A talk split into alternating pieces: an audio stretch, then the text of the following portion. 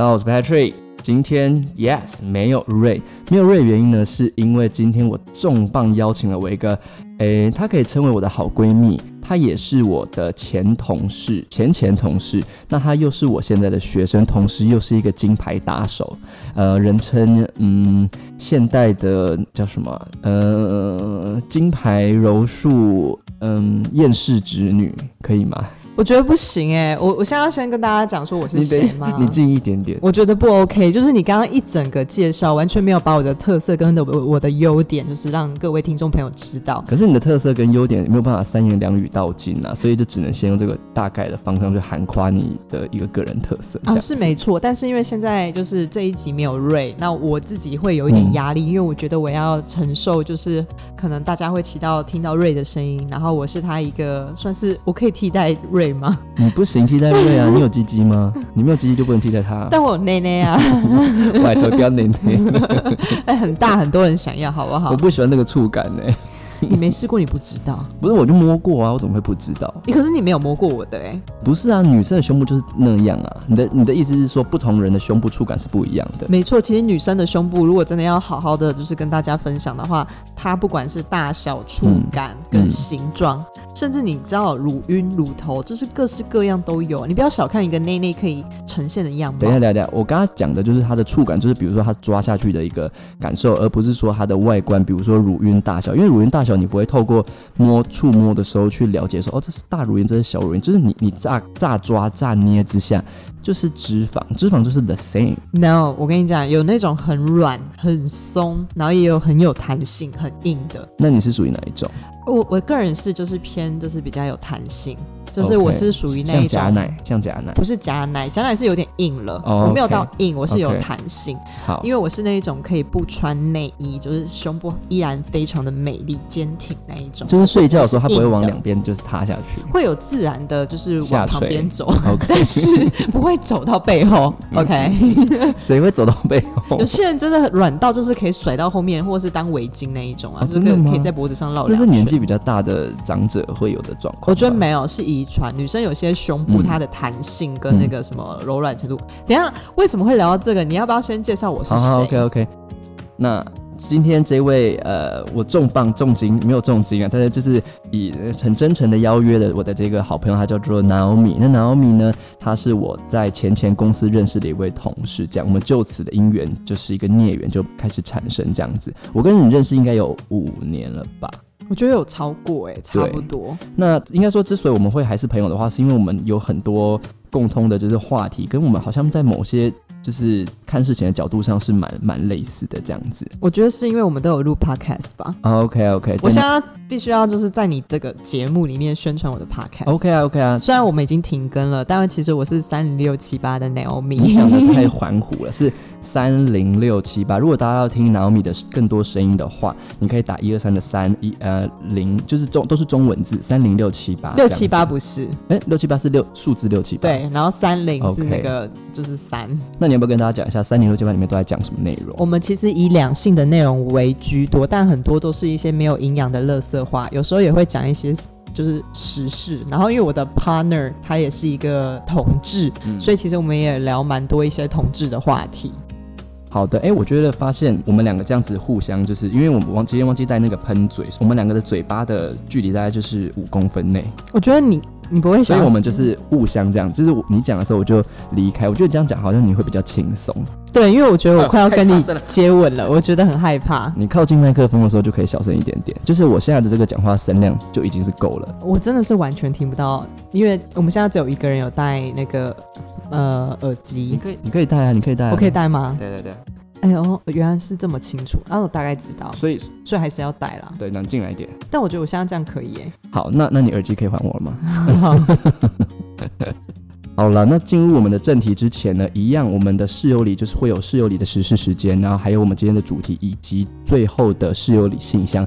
But 今天没有室友里信箱，就是不会念信给大家的原因，是因为最近没有信进来，所以就没有办法念给大家听。所以在这边呼吁大家，可以把你们的心情、你们的生活以及你们想呃倾诉的内容等等抱怨，都可以写进我们的室友里信箱 roommates mailbox r o m m a t s m i l b o x at gmail dot com。通常我就会放在那个。我们的资讯栏底下。如果大家我觉得念太快或者听不太清楚的话，就是到那边去搜寻就好了。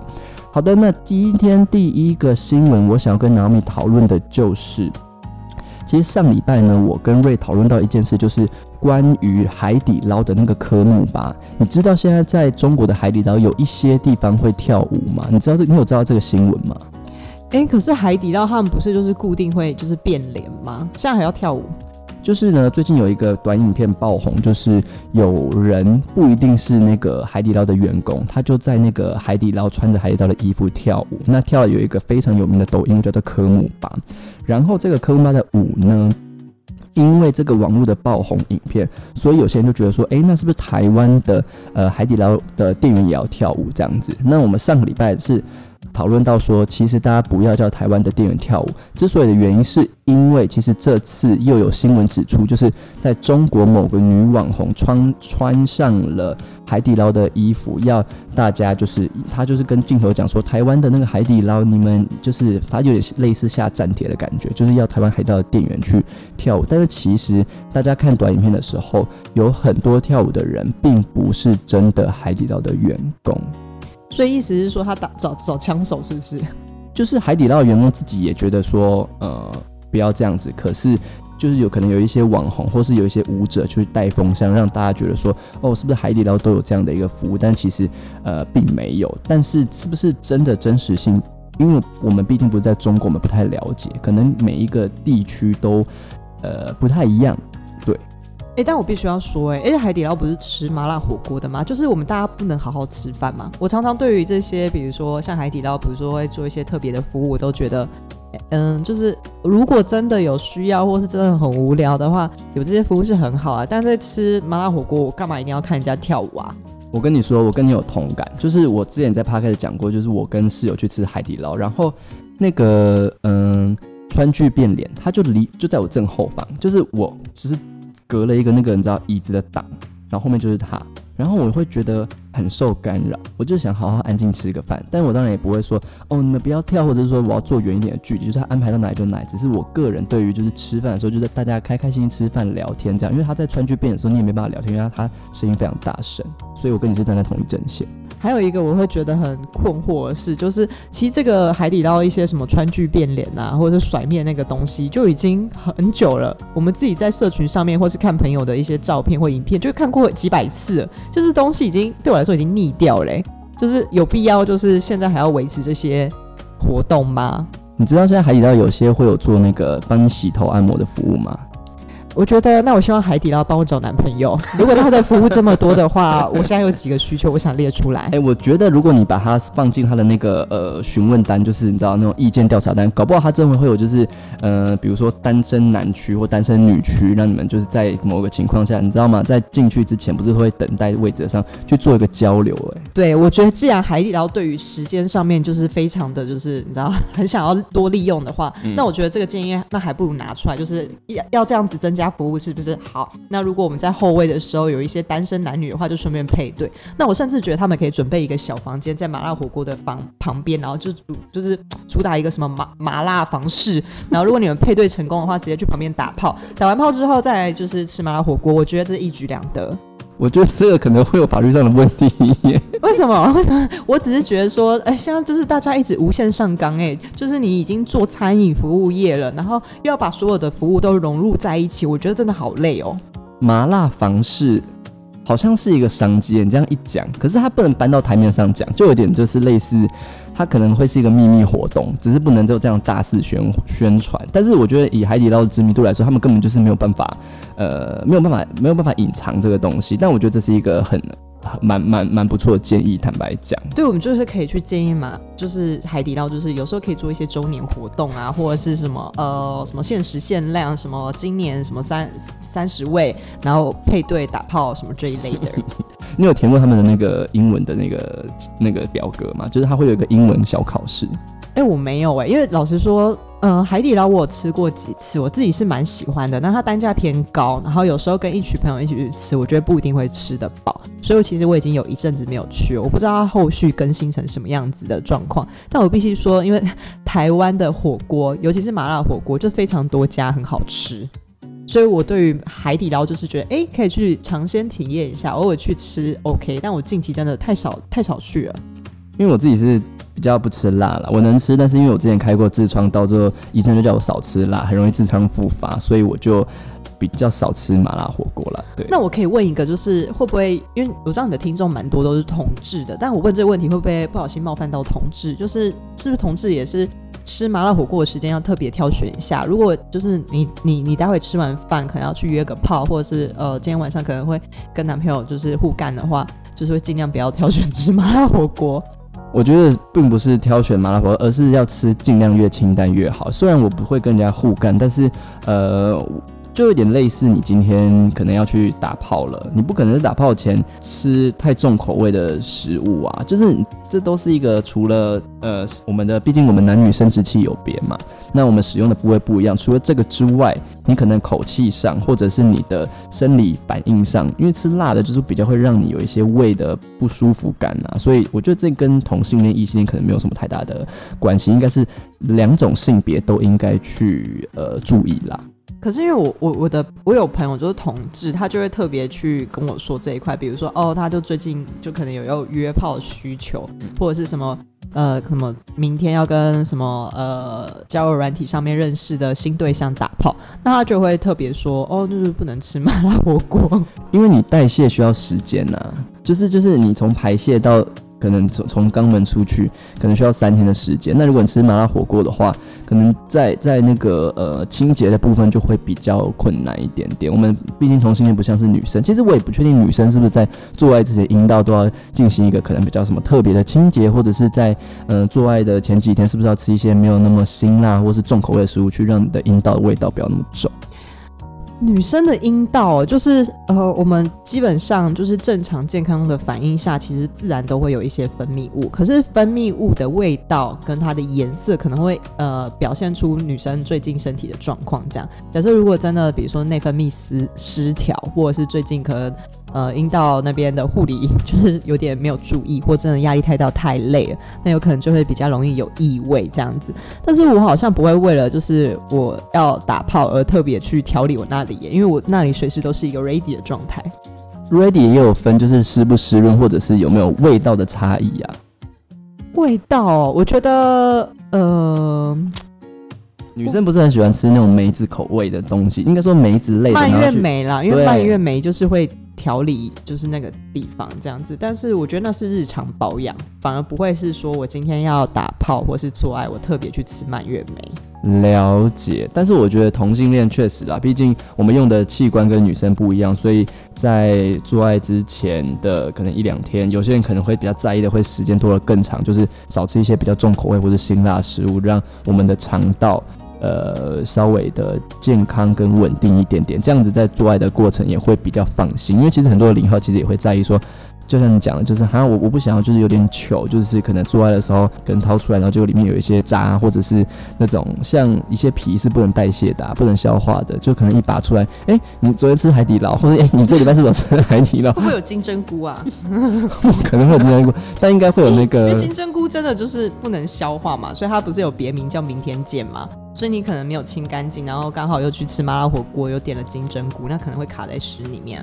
我是觉得如果没有清干净的话，可能会有那个辣椒的那种叫碎辣椒这种东西。好，OK，我觉得这个话题其实差不多，就大家对那个女性的构造也了解的差不多，现在我们也分享。然后第二个新闻，我想跟你聊的就是，呃，你知不知道有一个？北一女的老师昨天开了一个记者会，抨击一零八课纲把很多的呃文言文给删掉。原本有三十篇文言文是大家必读的，然后现在只剩十五篇。那他对于这个呃的改动呢，这个北一女的老师是觉得说，这样子学生就不知道廉耻，因为他们把一些可能很重要的，他认为很重要的文章删掉。那我之所以抛出这个新闻问你，是因为。毕竟你也是中文系，那我相信你在这部分会有一些自己的想法。那你怎么说？我是个很废的中文系耶，就是我大学读中文系没有错，但是我觉得可能跟这个修改课纲真的是完全不同不同一回事。那你有在爱看文言文吗？我觉得可以看呐，就是可以看。我觉得嗯。这种东西应该已经比较偏向课程学术的东西了。然后我是不懂的是，老师为什么会觉得不读文文言文就不懂得廉耻？我觉得廉耻跟文言文是完全分开的事情，哎。其实我自己也是这样觉得，因为我就看了一下，就是老师的论点之后，然后再看一些网友论点，以及就是有一个所谓的全国教师联合工会，他们提出了一个问题。那我想跟大家分享，就是既然你是一个蛮废的中文系，但是没有关系，或者我的意思就是说，因为我也会你会会有个什么独到的见解啊，不好意思。但是重点我想讲就是，其实我蛮不认同这个老师的观点，确实就像你讲的，我们学礼义廉耻，我们学呃人生的方向探索以及。面对问题的困难该如何去解决这件事情，除了文言文确实可以学到治愈，其实有很多的呃教材或者是很多方式可以让我们一样学到这一些呃精神，并不是一定要读某几篇文言文。虽然可能有些人会觉得说，哦，有些这个文言文就是很重要啊，你看我们从小读到大，就现在竟然没有，但是我觉得这并不影响一个人就是成为一个好的人啊，对。我个人在看这件事情，我会觉得说，关于课纲的调整跟哪些东西对某些人来讲是重要的的事情，比如说对这个老师来讲，他觉得这几篇文言文对他来说就是非常重要，所以他会想要去守护，不想被修改这件事情，我可以理解。但我觉得。呃，要守护这件事情，他要提出的论点是要能让别人接受，可是他却以廉耻这件事来讲，就很难去说服，不管是学生或者是支持修改课纲的人，会觉得，哎，这就是两回事，这样子。确实，确实，总之就是把这个也拿出来跟人讨论一下，因为这件事情真的是闹得沸沸扬扬的。这这有这么重要吗？那请问那个海底捞的事件跟这个事件哪一个比较沸沸扬扬？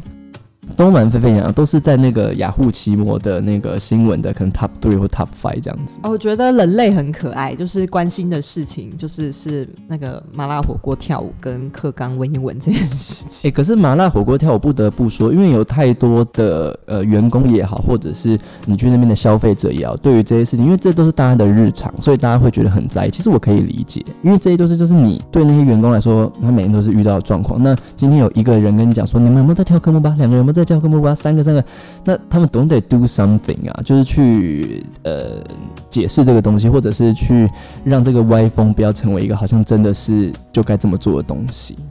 我是觉得说，不管如何，起码海底捞真的达到他想要有一个曝光的机会。OK，那那个麻辣。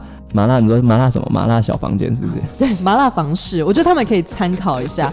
就是既然要这么的，就是他们的主打的那些诉求，比如说提供的服务都是因为客人要等待或什么的，不是他们还可以做指甲按摩吗？对，那可也许可以把联谊这件事放进去。好了，那我们就拭目以待，希望他们未来有机会提出这样的一个服务。如果我们有听众是海底捞的员工的话，说不定也可以提这个方案给我们的那个呃台湾的海底捞，让他们我呃想想看是不是这是一个呃商。这样子，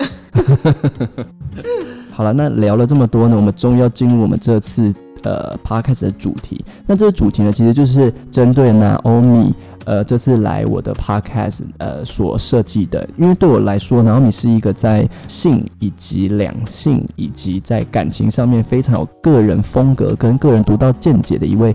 呃，女性，所以第一个主题我想跟你聊，就是呢，为什么有一些异男，就是异性恋的直男，在他的外表或在他行为上还蛮扣分的，可能客观来说某些事情蛮扣分，但是这些人都还交得到女朋友。哎，我真的必须说，这个这个东西就回归在，就是真的是不管什么样的人都会有人喜欢。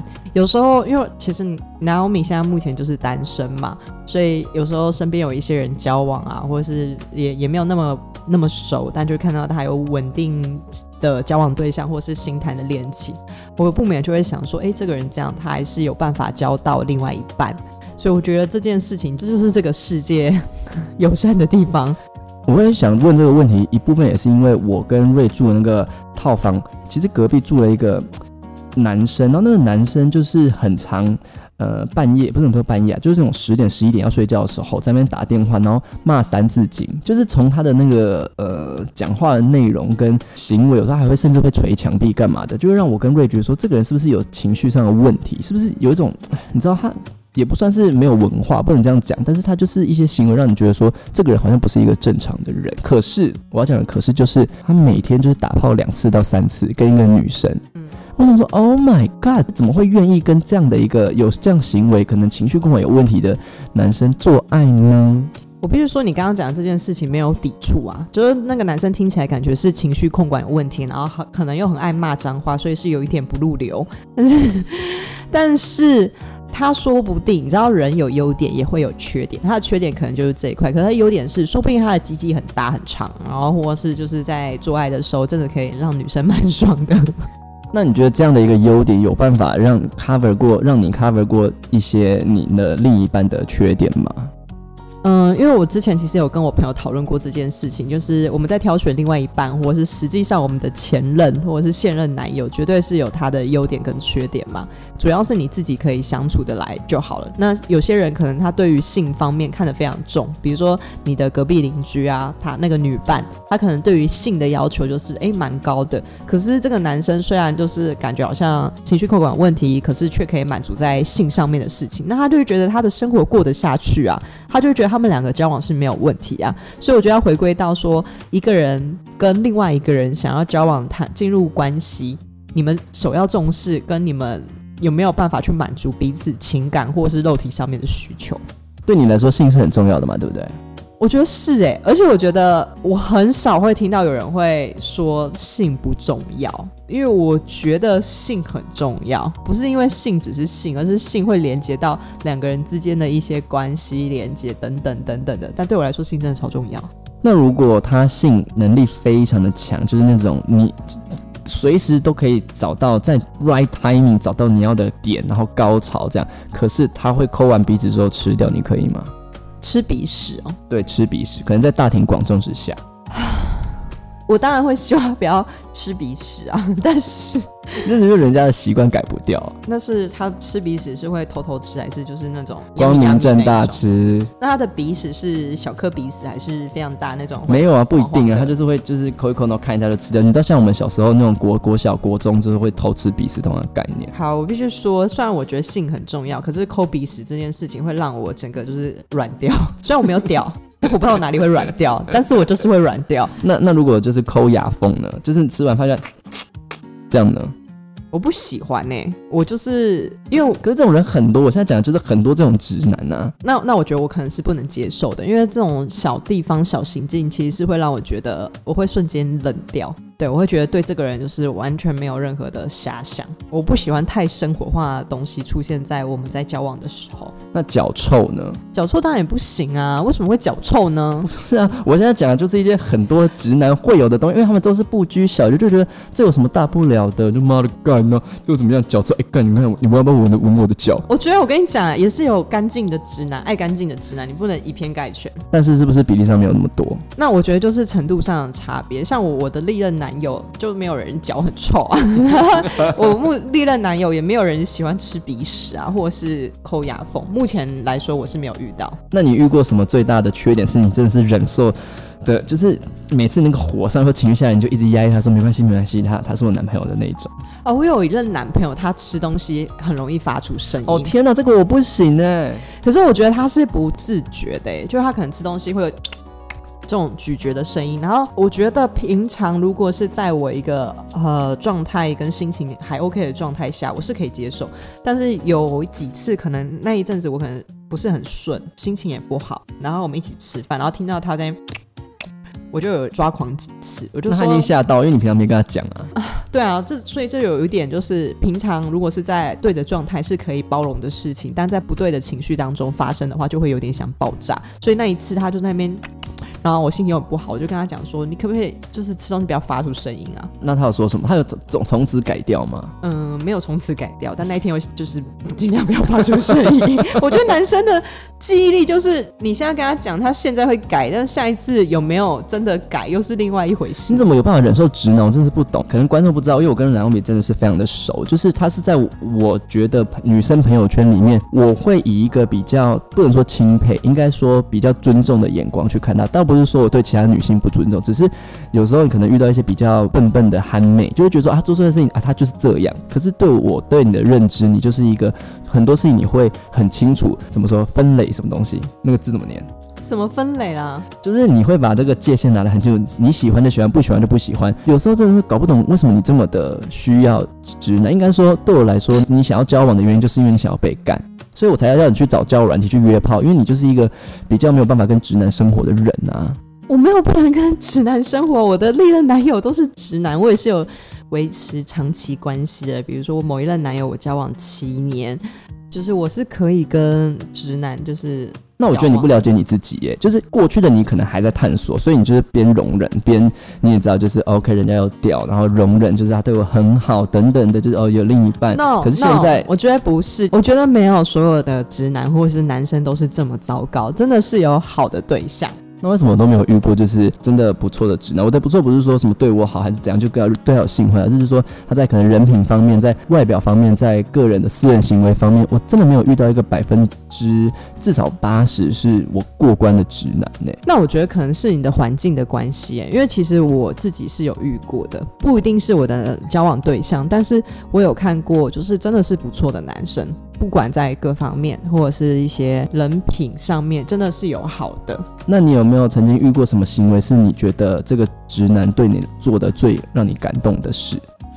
现在要我直接提出最感动这件事情，好像我一时想不出来。你要你要讲当下那个情绪，让你觉得哦，Oh my God，真的是马上干我干我这样子。哦，有几个我是觉得会让我觉得很打动，然后这些事情其实都蛮日常的。比如说我之前有某一任男友，那时候我们真的还没有完全确认彼此的关系，有点在 dating 的状态。对。然后有有时候我会去住他那边，然后可是因为住他那边就会过夜，会要洗澡什么的。那你知道女生其实洗澡会有自己爱用的护发露或者是洗面乳？我不知道。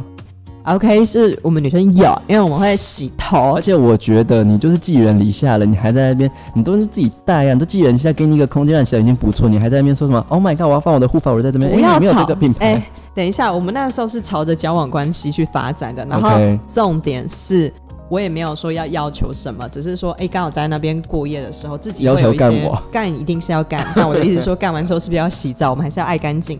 那他那边就是很男生的的的一些洗面乳啊，然后洗发乳啊。然后我就有时候洗完头发的时候，我就说：“哎，那你有没有润发的？因为女生真的很需要润发露，我觉得女生绝对懂我在说什么。”然后她就没有嘛。然后我就说：“哦，好，没关系。”然后可能下一次过夜的时候，我就会自己带我自己的，可是就会变成我随时身上都要有一包就是盥洗的那些用品。嗯。然后有一次是我又去他家过夜了，然后他直接把我所有会用的那些护发露、洗发乳全都买好。这招有中。超重的，而且他是没有特别跟我讲说什么我要去帮你买这些东西哦，而且他买的全部品牌跟我用的都买对，就是真的是我平常会用的。其实是不是有一点变态？他是一定把它照下来之类的？我不知道，可我觉得很有心哎，因为他就说哦，这样你就不用就是又带一套你平常惯洗的东西，你就这一套就放我这，那你过夜的时候那我翻成白话文。这样子的话，你就可以天天来我家，我们就可以天天做爱。那后来我们是有交往，没有错啊。所以就是他，只是我想要说，就是男生有时候就是那种很生活化，然后有在注意你、观察你，然后其实买那些洗发乳、护发乳根本不用花到非常多钱。可是，呃，他做了这件事情，然后我看到的时候，我就是会很感动哎。好了，这这这个确实啊，这个跟就是瑞在他刷完牙，他会帮我，就是因为我们是用那个电动牙刷，然后会换那个刷头。那他就会帮我套上我的那个刷头，然后在上面挤牙膏，是同样的道理。对，就是我会喜欢这种温，就是你知道这种温暖跟这种，就会觉得说哦有种。我我反而不是那一种会需要特别去讨好，或者是说。有些女生可能会喜欢男友在别人面前很献殷勤、很照顾她，因为有些女生她们就是会非常在意男朋友可能会在外人面前对他们献殷勤，他们是喜欢这一种就是受感动的东西，你懂我意思吗？就是比较外在外显的，然后他们会觉得很好。可是我个人就是比较偏，会希望是我们两个人知道的，你对我好，跟你给我的宠爱。就是不需要摊在阳光底下让大家去欣赏。你刚才讲的这种，就是要在大庭广众下对我好，这种女生是不是蛮多的？我觉得应该也没有说蛮多啦，只是如果有的话，你一定会知道，因为她就在阳光底下。就是因为你就看到了。对，但我可以理解啦，因为女生其实都是喜欢就是被保护、被照顾，然后要受到男友的疼爱，这样会让觉得自己在这一段关系里被爱。但我个人是还好。那你对于男生帮女生拿包包这件事情，是你觉得男生有必要做的吗？哦，这件事情啊，我觉得是每个女生会有一个人生历程呢。像我之前交第一个男朋友的，他是属于非常温柔的那一种人，所以他每次都会帮我拿包包。然后其实一开始我是不喜欢男朋友帮我拿包包，因为有时候包包是女生的配件。就是我今天的整体穿搭，我就是要配这个包包啊！你把我的包包背去，你是想怎样？就我没有配件了。这样呢？你是自己想要美是不是？对，就是自己会忽然很慌张，哎，我们没有配件的这样子。对，因为我可能这个这个 outfit 就是必须要配这个小包包，你给我拿去背是怎样？而且又没有很重，所以我以前其实是不希望男朋友帮我拿包包的。可是因为我那一任男友他真的太贴心了，所以我们之前去逛街，我有时候在呃挑衣服、买衣服或干嘛的时候，他都会主动去拿我的包包。然后我后来就觉得好像还蛮方便的，因为就是是毕竟还是不用背一个东西。但后来我就会觉得说，嗯，如果是要当一个聪明又体贴的男生的话，其实你可以去看女生的包包的大小跟当时的状况。比如说，如果你们今天两个人是肩并肩走在路上的话，其实你没有理由去帮女生背包包。因为如果这样的话，你干脆扛着他走好了，他连脚都不用。会不会女生就说嗯好啊，也可以啊，公主抱。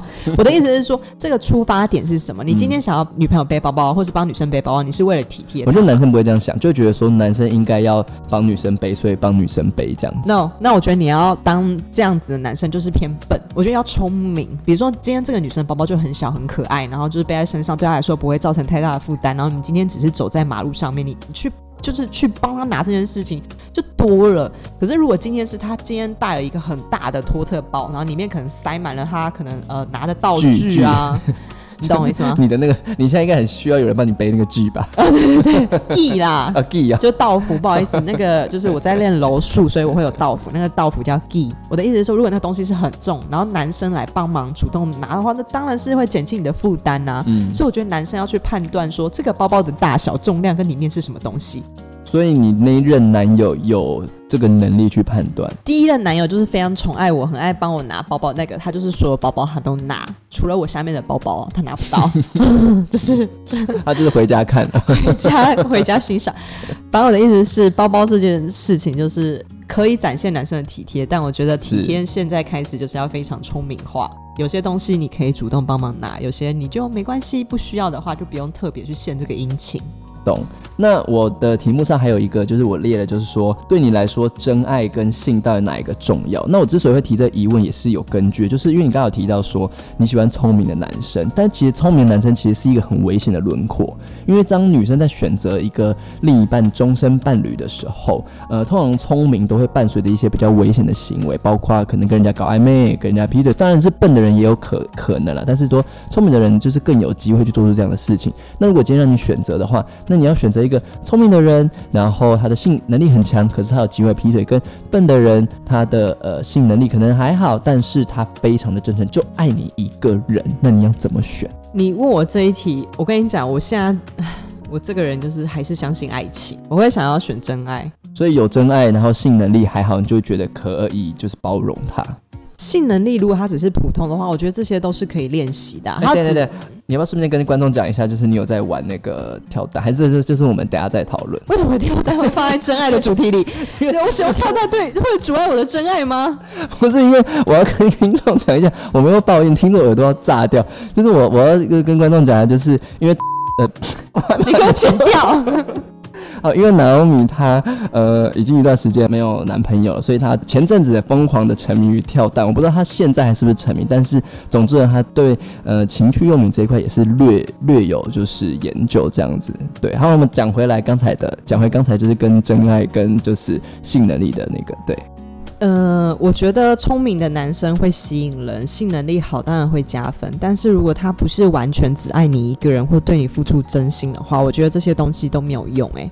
你有没有曾经被劈腿过？历任交往的男生都没有劈腿，我没有抓过我的另外一半去偷吃的。我跟你说，因为我前任劈腿我嘛，然后当我知道我被劈腿的时候，我都忽然觉得他的屌好脏，你总就有种很多人在跟你共用的屌的感觉，就觉得呃呃，好想吐。可是我必须说，可能外遇、劈腿、偷吃这些事情来说。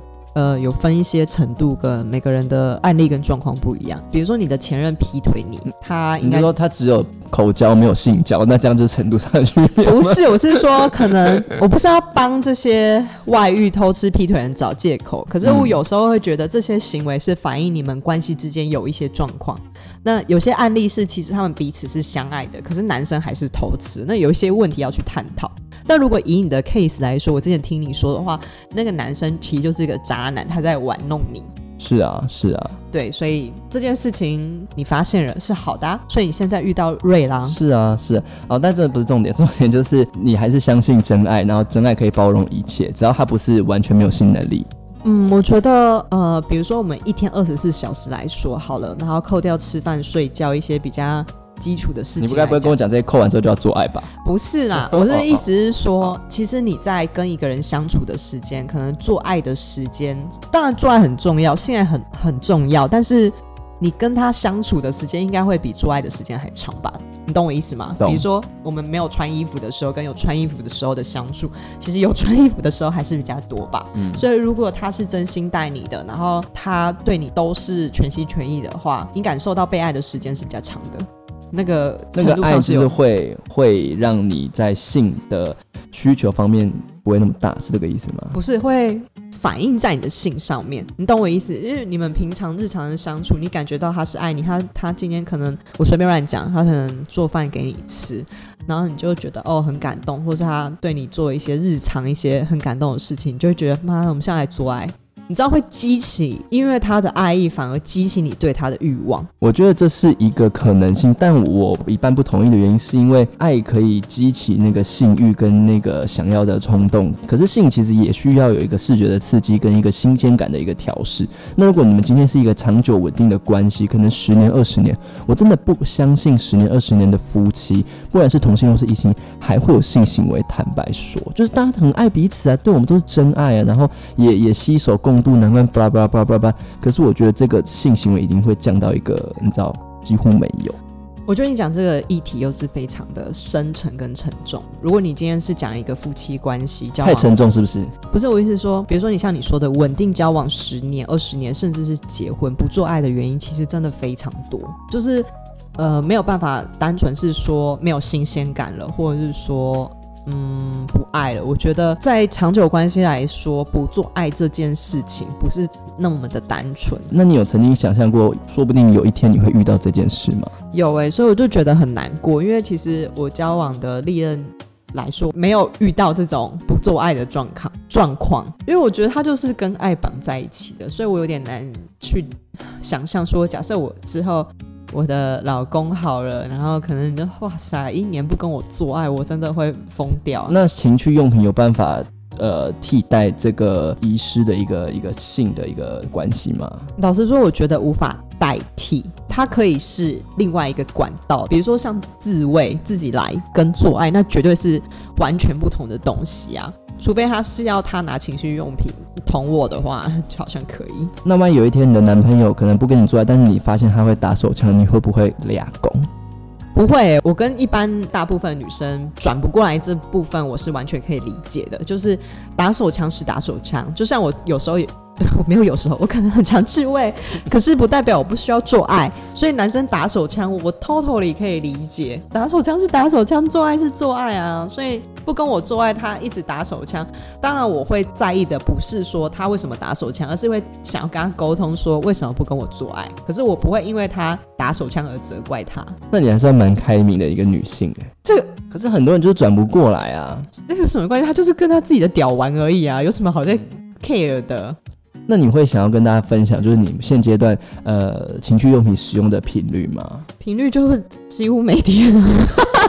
现在还几乎每天，你你不会玩腻吗？就是那个东西，据我所知已经超过一个月了，一两个月了吧？有超过了。那你你是有在换新的器材还是怎样？嗯，我目前是没有进阶到别的器材，可是我要先跟大家讲说，其实这个，因为我最近在用的是，其实就是我人生第一个情趣用品，就是跳蛋。而我之前没有用情趣用品，嗯因为我觉得说这种东西会让我觉得很抽离。比如说我在自己来的时候拿了一个机器在，嗯，好像就是会让我有点没有办法入戏。嗯但是后来真的使用之后，我就觉得我要佩服这个世界的科技，因为马达真的是转动非常快，就是 就是有些东西是人工替代不了的。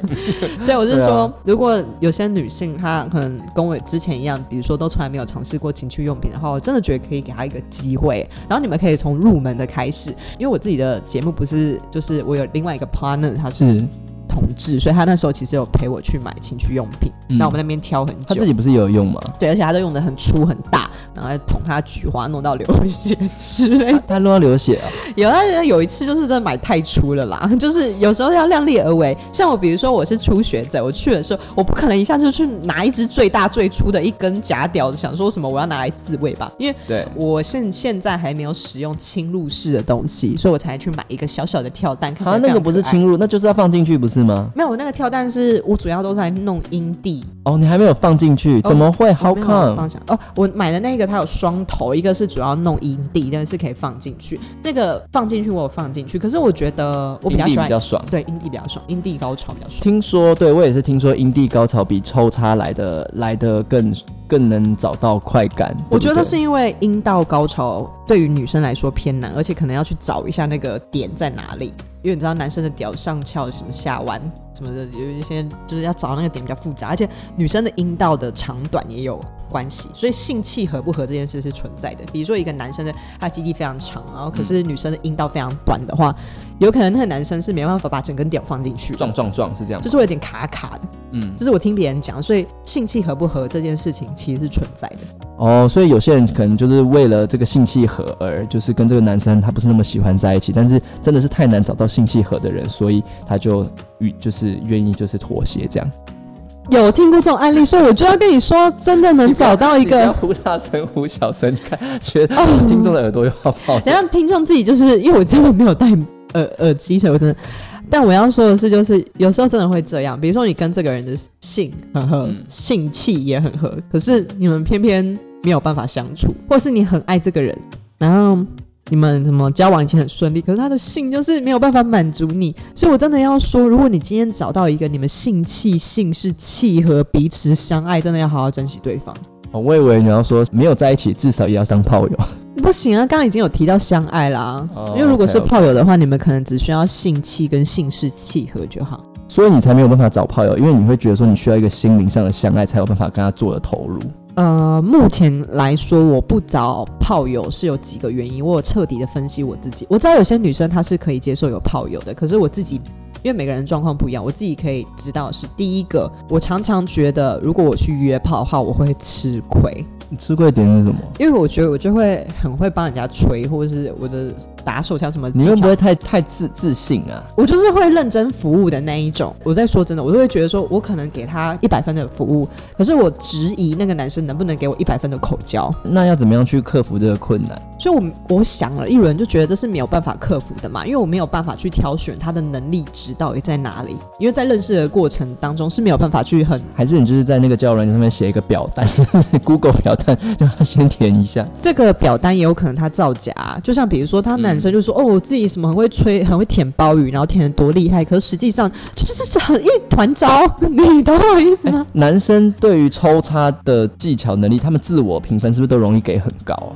嗯，对，可是这有一部分，也没有说一部分，小小部分有时候会是他历届来的女生给他的错误的观念，因为其实哦女生也嗯非常爱假高潮，或是给一些男生一些假的反应，让男生误以为自己撞得很棒，但殊不知有时候我们也是在演戏，我们只是希望表面和平。你有演过吗？我有演过啊，有时候演不演一线之间，因为有时候你在做爱的时候，你是希望自己是投入的，所以你可能会去放大自己一些感受，是为了让自己更投入在这一场性爱里面。嗯、那个演也不是全然是负面的，哦，了解了解。哎、我们为什么会聊到这里来？等一下，我们的我们的主题，呃，你不约炮是因为第一个就是你会吃亏，然后再来嘞，再来就是，我觉得我可能是张爱玲说的那一种人，就是阴道是通往心的。我只要跟这个人做爱，我觉得我有可能会晕船或是爱上他。你坦白跟我讲，你昨天是不是不是所有异性在一起都是要干炮的。不是因为我觉得你太久单身，我不知道你会有忽然卵子冲脑之类的啊、就是你知道有时候一个 moment 对说，哎、好像可以，就是原本一个就是你好像觉得不可能的人，就突然觉得，哎、